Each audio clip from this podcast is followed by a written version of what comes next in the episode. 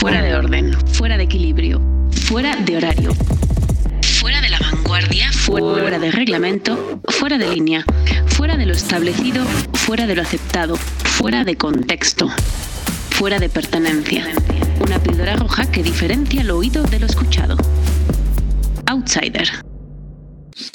Hola a todos, bienvenidos a una nueva emisión y experimento llamado Outsider, que estoy en compañía de una persona llamada Isaí Alvarado, que tiene uno de los peores nicknames en Twitter que ha existido en la historia y probablemente en las siguientes épocas que vienen en el futuro, e incluso me atrevo a decir eras geológicas. ¿Cómo estás, Isaí? No creo que la siguiente generación de seres que habiten ese planeta lleguen a tener tan mal gusto para un nickname. Estoy bien, Fo. El usuario sigue vivo, seguimos en pie, lo cual me da mucho gusto. Bueno, ya que estamos en eso, ten la decencia de compartir cuál es tu horrible Twitter. Cualquier cuestión en la que quieran encontrarme, pueden hacerlo a través del arroba Shiamaco, z h i a m a k en fin, vamos a platicar un poquito. ¿Por qué estamos haciendo esta sesión de Outsider de esta manera? Porque me cuesta mucho trabajo encontrar el tiempo para poder hacerlo. Así que pues, recurrí a la persona que más confianza le tengo y que tiene la facultad de ayudarme a hacer que las cosas funcionen, que ocurran.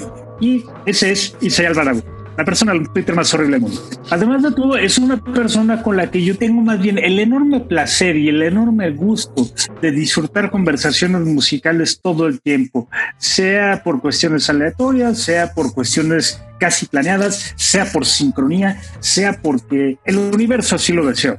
Bueno, básicamente y a resumidas cuentas, eh, con Isaí vamos a darle continuidad a este proyecto y vamos a platicar de música, que es lo que nos gusta hacer, porque, seamos honestos, la vida cuando no tiene nada de música a su alrededor es simplemente miserable, es espantosa. Vamos a hablar de música porque nos gusta hablar de música y porque el otro día simplemente brotó la idea de por qué no nos ponemos a, hablar de lo que más nos gusta. Y fíjate, Isaí, yo quiero platicar de una canción que particularmente el día de hoy me voló a la cabeza porque se trata de una canción que salió en 1998 y es una canción que en el momento en el que la escuché me pareció el momento perfecto para ilustrar el apocalipsis. ¿Por qué? Porque es épica, porque es genial, porque es enternecedora, porque te arranca las emociones del pecho. Y este año fue cuando yo descubrí que Matt Berninger, el vocalista de The National, hizo una versión en la que él hace cover a esta canción es Holes de Mercury Rev, pero la convierte en una oda a la melancolía verdaderamente brillante. No solamente me atrevo a decir que es sobresaliente porque se trata de una gran canción, sino porque creo que la reinventó de una manera en la que se vuelve conmovedora,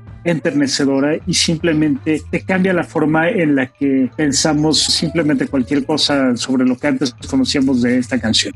Y por eso vamos a aprovechar para hacer esta emisión dedicada a los covers. Y yo sé que Isai tiene mucho que decir al respecto. Así que primero vamos a escuchar un poquito de esta gran canción de Jonathan Donahue, versión Mercury Red, pero esta en la realización de Matt Berninger.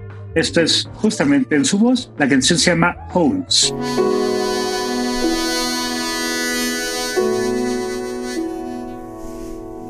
Holes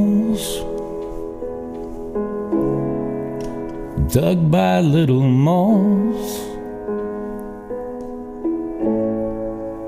Angry, jealous spy. Y así como está terminando esta canción, o así como ustedes escuchan que suena esta canción de fondo, yo les puedo decir que estoy aún conmovido. Me, me parece increíble.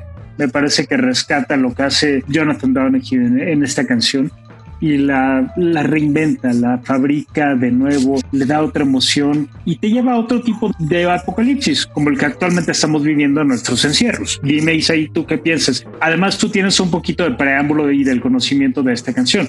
Tengo un sentimiento encontrado con toda esta cuestión que está ocurriendo, porque llegamos a un punto en el cual simplemente los covers o en general cualquier versión en vivo que estamos viviendo en este 2020 se ha convertido en un sujeto cantando o versando temas frente a un micrófono con una pared blanca o con una pared con plantas detrás, que es de hecho como se puede ver en el video de lo que Matt Berninger entregó para el Late Show de Stephen Colbert que justo me gusta mucho esta capacidad que tiene de simplemente desnudar la canción, de simplemente dejar afuera los arreglos, dejar afuera todo lo que la caracteriza en su versión original y entregar algo muy personal y que a la vez difiere en cuanto a la producción que entregó el propio Matt Berninger en este 2020, que es su álbum Serpentine Prison, su primer álbum como solista, que además tiene toda una serie de temas grandiosos y que de repente te encuentras con este grandísimo letrista que por años nos ha sorprendido en The National, pero apartado de los hermanos Dessner, en el cual ya no es un sonido tan folk, pero no por ello deja de ser un sonido íntimo, no por eso deja de ser algo que te va a hacer y mínimo suspirar.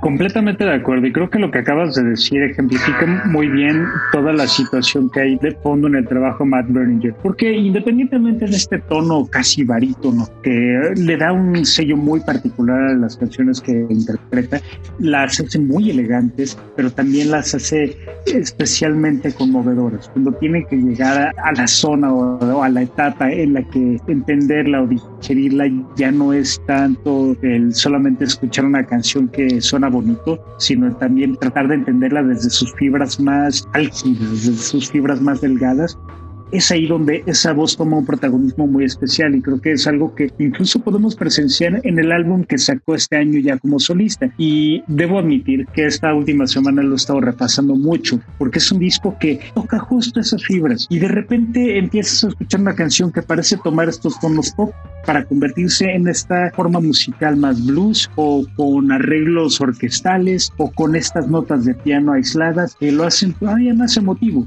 Y es justo ahí donde me parece absolutamente brillante lo que hace Matt Berninger en el cover a una canción que para mí dice tanto como es Holes, pero si ponen un poquito de atención a la letra, se dan cuenta que es que es hasta surrealista. Holes dug by little moles, que es agujeros cavados por pequeños topos oye, en este entorno de una atmósfera que tenía mucho que ver con las personas que lo trabajaron. Quienes no conozcan muy bien qué entorno rodeaba al álbum The Searcher's Song de Mercury Red, la producción es de Dave Friedman. Y Dave Friedman tiene una reputación enorme porque era parte de los Flaming Lips y por supuesto quien se encargó de perfilar este sonido que hizo tan famoso al conjunto que ha dirigido exitosamente Wayne Cohen es creo que un sello muy particular y que concretamente en Holz le da este sonido tan especial, tan emotivo a una letra que hasta puede parecer como comedia, ¿no? Es extraño. Es justo esa emoción que me fascina de la música que, que nos deja en este sencillo, eh, pues en esta versión Matt Berninger y por supuesto en el original Mercury Red. Justo hablando de estos covers, yo en días pasados estaba reencontrándome con probablemente el álbum en vivo más grandioso que yo he visto que tenía la oportunidad de presenciar, que es el YouTube Zoo TV Live en Sydney. Fue grabado en 1993 y justo mientras me daba por enésima vez ese concierto gigantesco y brillante que tiene la banda, infravalorado por una cuestión general, porque todo el mundo se va con la presentación de Live Todo el mundo se va claramente con Under a Blood Red Sky. Hay un cover específicamente en ese álbum, en ese concierto, en el cual Paul Hewson introduce el tema diciendo, esta es una canción de Lou Reed. Pensé que ibas a mandar esa y no sabes la alegría que me da saber que la elegiste. Es espectacular esa versión. Continúa. Disculpa por la interrupción. No te preocupes, y pues justo nos vamos a ir con ella en este momento. Esto que están a punto de escuchar ya por nombre Satellite of Love.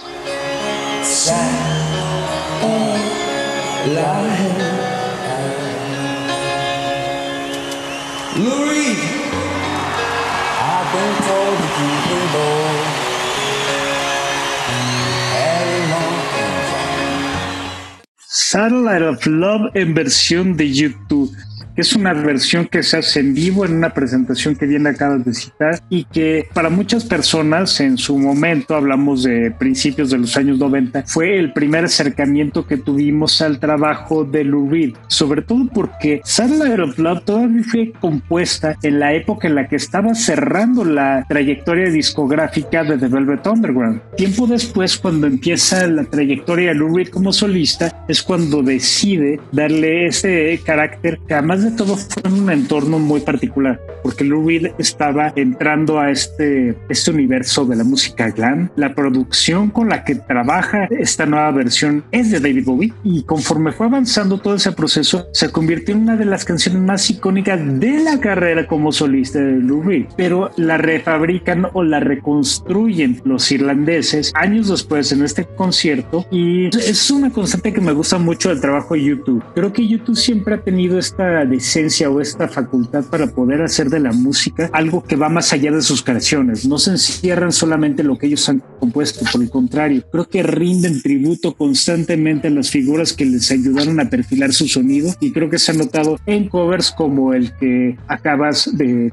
presentar, The Reed, o también en los numerosos covers que hicieron a The Ramones en su momento. Creo que también no podemos dejar de lado el, tributo que hace Bono a las canciones de Frank Sinatra en este duet de Frank Sinatra cuando todavía estaban, eh, me parece que despidiendo a Frank Sinatra, que fue el de I've Got You Under My Skin, y que, que suena la voz del cantante. Y creo que no importa la época, YouTube siempre ha rendido tributo a esos grandes héroes de la música. Es, muy curioso que tú menciones ahorita el hecho de que esta canción en su versión original, Side Light of Love, contó con la producción de David Bowie, porque al final todos los caminos en la música llevan a David Bowie. Y si todos los caminos llevan a David Bowie, estamos a medio grado de separación de que lleven a Brian Eno. Y Brian Eno, por supuesto, es una de estas mentes maestras que creó y generó todo el sonido de el YouTube super mega hiper comercial o este monstruo mediático que de hecho es la gran crítica o el gran mensaje en el que se basa el Octon Baby. De hecho, es en el Octon Baby de 1991, en el cual el tema Light of Love fue incluido como un lado B, fue incluido como una de las canciones que cantaban pues, en el estudio que se grabaron en aquel momento. No vio la luz en aquel momento,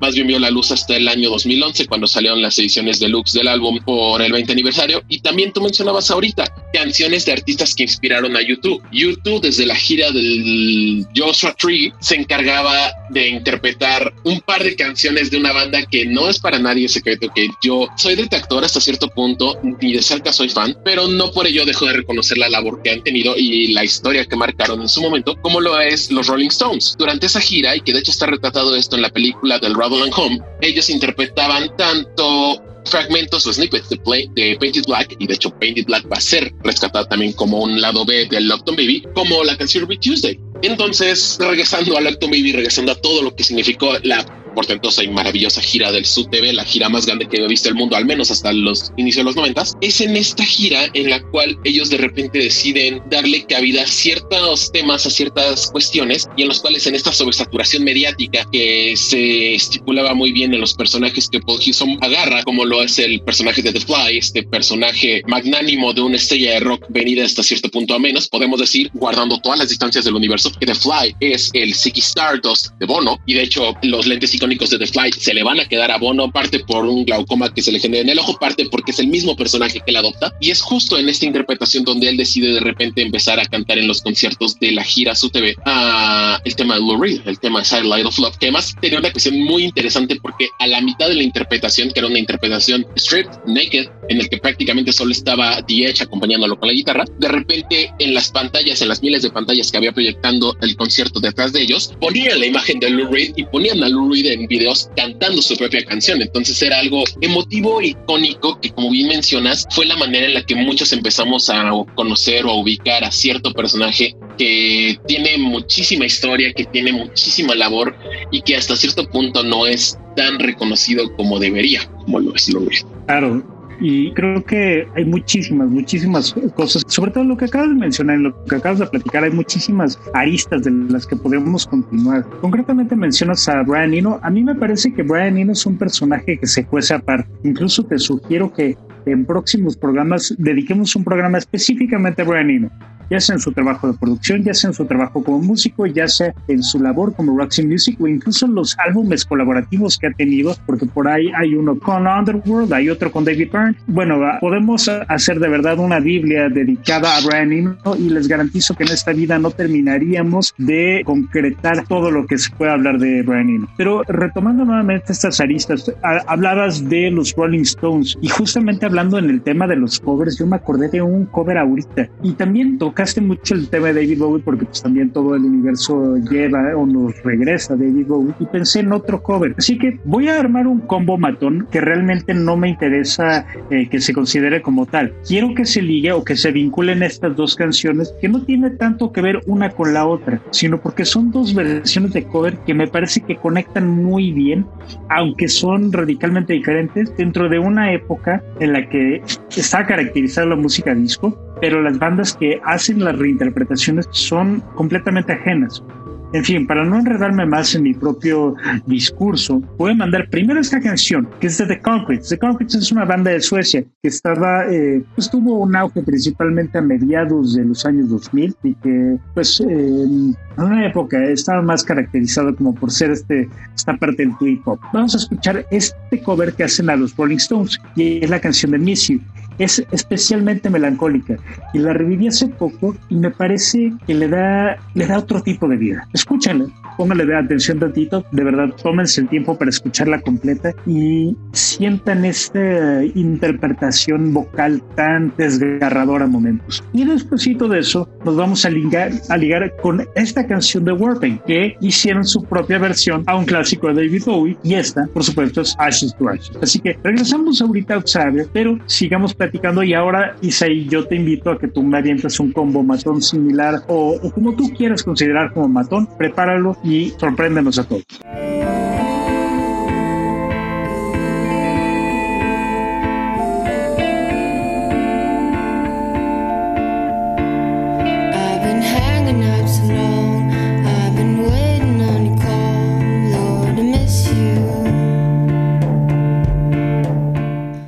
Outsider, la perfecta armonía de la no pertenencia.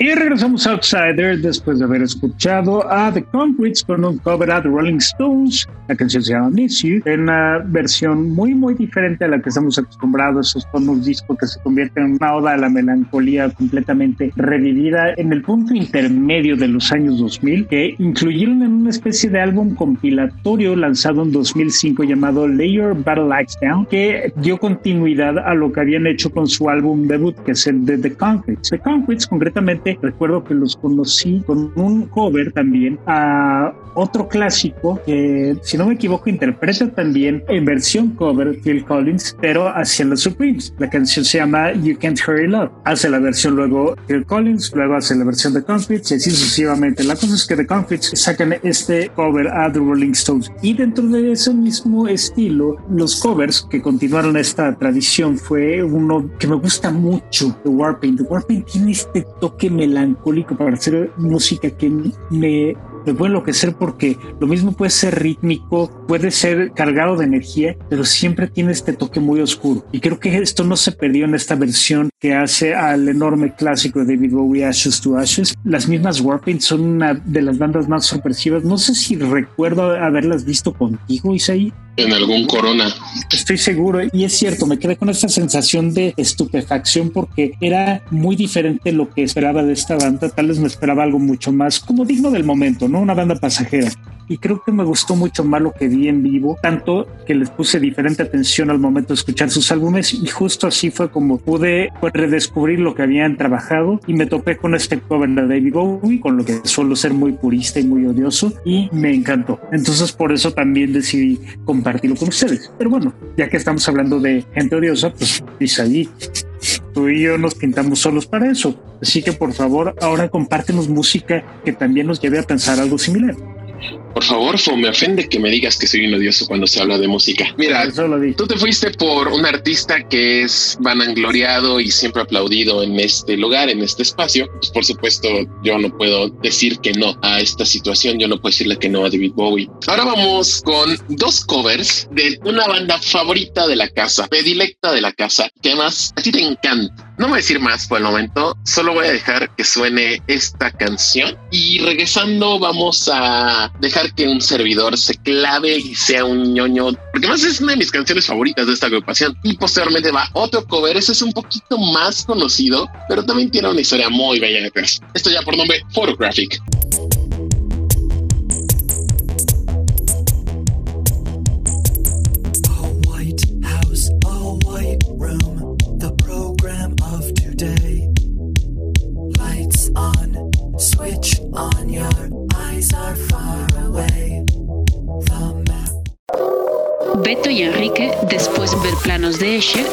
Leer a Lewis Carroll. Outsider. Precious and fragile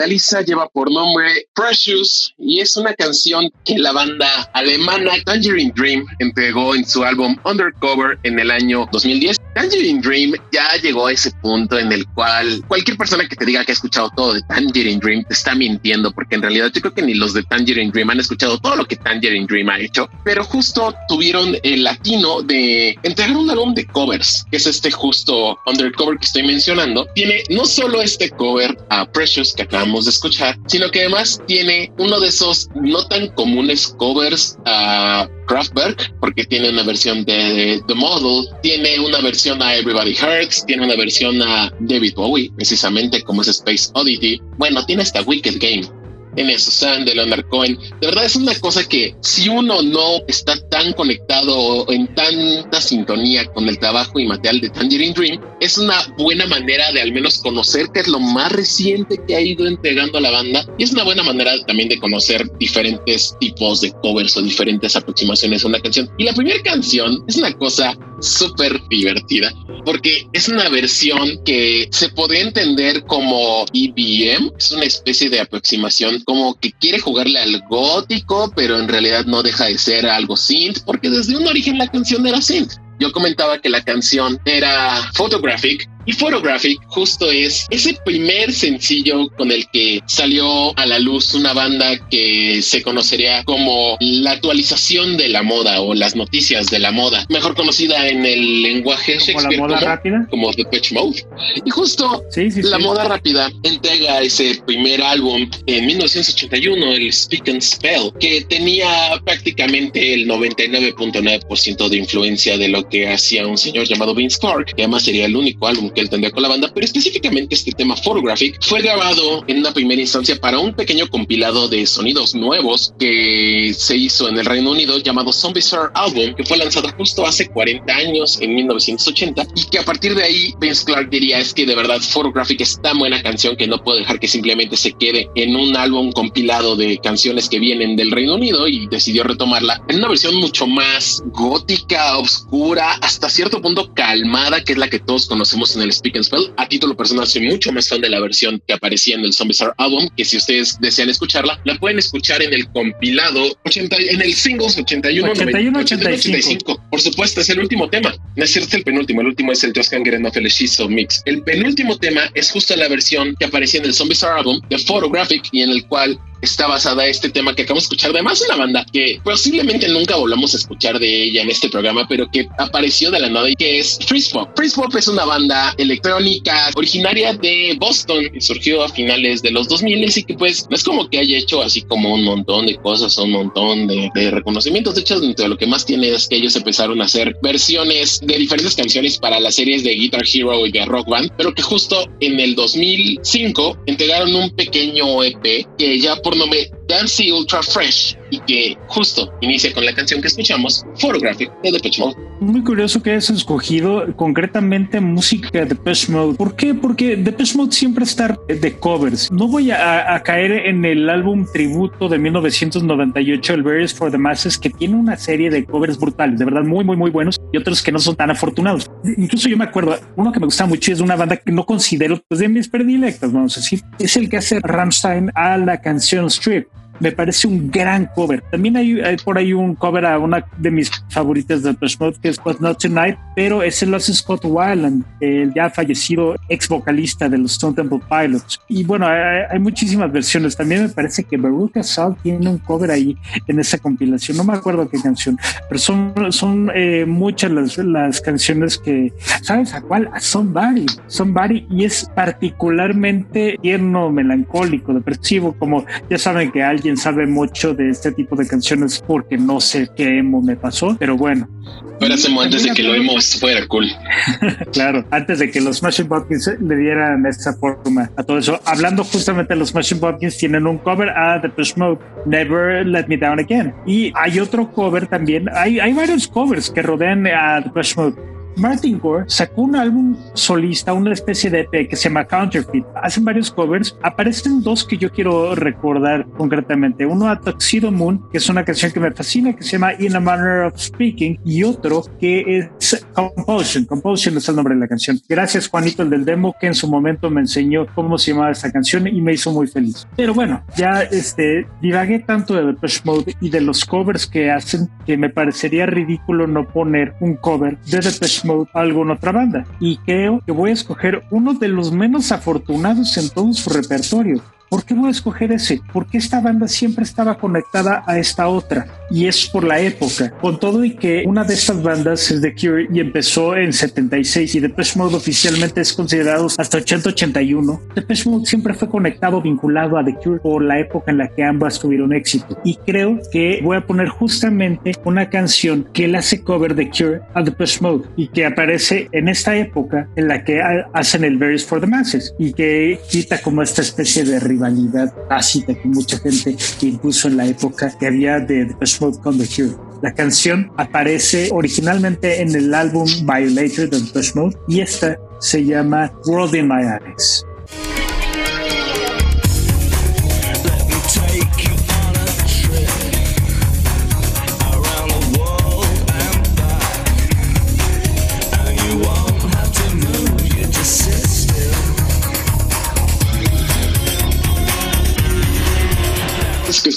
Lleva por nombre World in My Eyes, una de esas canciones que tengo muy presente el concierto Touring the Angel Live in Milan, en el cual hay un frame muy específico que no sé por qué siempre se me remite cuando escucho esa canción, en el cual mientras Dave Gaham la está cantando, de repente la cámara hace un corte hacia una chica que está en las primeras filas y que de repente justo en el momento que dice Try to see the world in my eyes, cortan la toma a la chica, en ese momento se alcanza a notar que la chica está perdida y desorbitadamente entregada al tema y simplemente se ve como voltea los ojos al cielo como entregando todo lo que tiene a la voz de Dave Gaham porque ese es el nivel de paroxismo que claramente alcanza Dave Gaham en las féminas y en muchas personas cuando estás arriba de un escenario. Fo, pues ya podríamos seguir hablando de esto por horas y horas y horas, pero para eso siempre tendremos una siguiente emisión. Pero ¿qué te parece si en este momento finalizamos esta edición de Outsider con algo que claramente voy a mencionar, que claramente sabes que voy a mencionar, y que de hecho desde hace rato tú pensabas que ya lo iba a mencionar y que no, no lo iba a mencionar, no en ese momento. Probablemente uno de los covers más bellos que he escuchado en este 2020, parte de un álbum homónimo. Ella es una compositora originaria de Londres y ya sabes para dónde voy. Por supuesto que lo sé y es porque de alguna manera pasó un poquito de retoque por ahí. Nada más que antes de presentarla, quiero que me recuerdes cuál es el otro proyecto de una chica que hace un cover también este 2020 a esa misma canción de la banda que vamos a presentar. Y de una vez pues, armamos el combo, ¿no? Dos por uno, te la compro. Dos por uno de la misma. La primera canción de la que hablas tú es el cover que hace Lian Havas a Radiohead y la canción Weird Fishes. Una reversión verdaderamente interesante porque Lian Havas la reinterpreta de un modo bastante conmovedor. De por sí es una canción llena de... A mí me parece como una emoción un poco taciturna, un poquito impasible. Pero lo que creo sobre todo en esta versión de Lian Havas es que es reconfortante. Y es muy extraño sentir una canción de tanta huida como es Weird Fishes RPG de Radiohead. Y la otra versión es la que quiero que tú presentes. La otra versión es la otra mitad de esa canción. Tú me lo mencionaste ahorita. La canción, cuando uno ve el booklet o un formato físico o la lista en su reproductor donde ustedes lo quieran hacer, dice Weird Fishes RPG. Weird Fishes es la parte cantada o se puede entender como la parte cantada de la canción. Es que RPG es toda la cuestión sonora que envuelve a la canción. Weird Fishes fue cobereada con ese terrible anglicismo por Lian Lajabas para su álbum homónimo y el siguiente cover fue hecho por una señorita galesa que entregó un álbum titulado Inner Song hace un par de meses, estamos refiriendo que esto salió en agosto, en el cual toma la parte RPG. Dice, yo voy a dejar de lado las voces, yo voy a dejar de lado lo que está diciendo la letra y voy a dejar que simplemente la música hable por sí misma. Me refiero a el tema inicial de esta segunda producción de la señorita Kelly Lee Owens y con el cual nos despedimos en esta ocasión de Outsider yo fui, soy y seguiré siendo en futuras emisiones Isaías Alvarado. Yo soy Rodrigo Fernández de la Garza, me pueden encontrar en arroba rodrigo.f de la G. Y pues nada, aquí estamos al pendiente de cualquier cosa que ustedes quieran platicar. Un gusto poder estar con ustedes y espero que disfruten este programa porque nosotros, aunque parezca que decimos mucha estupidez, pues sí, sí lo hacemos. Nos escuchamos en una siguiente emisión de Outsider. Esperemos que ustedes sigan por aquí después de que nosotros terminemos de divagar sobre música. Isaí, gracias. Hasta luego. Hasta luego, Fo. In the deepest ocean, the bottom of the sea.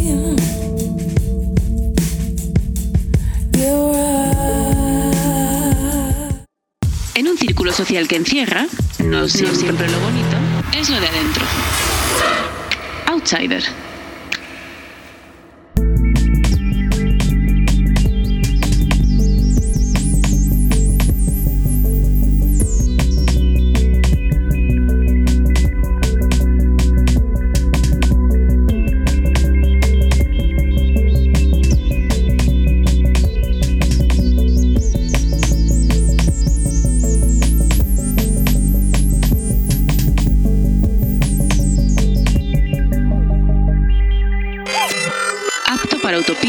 Anarquistas y rebeldes. Outsider, la amorfa banda sonora de la no pertenencia.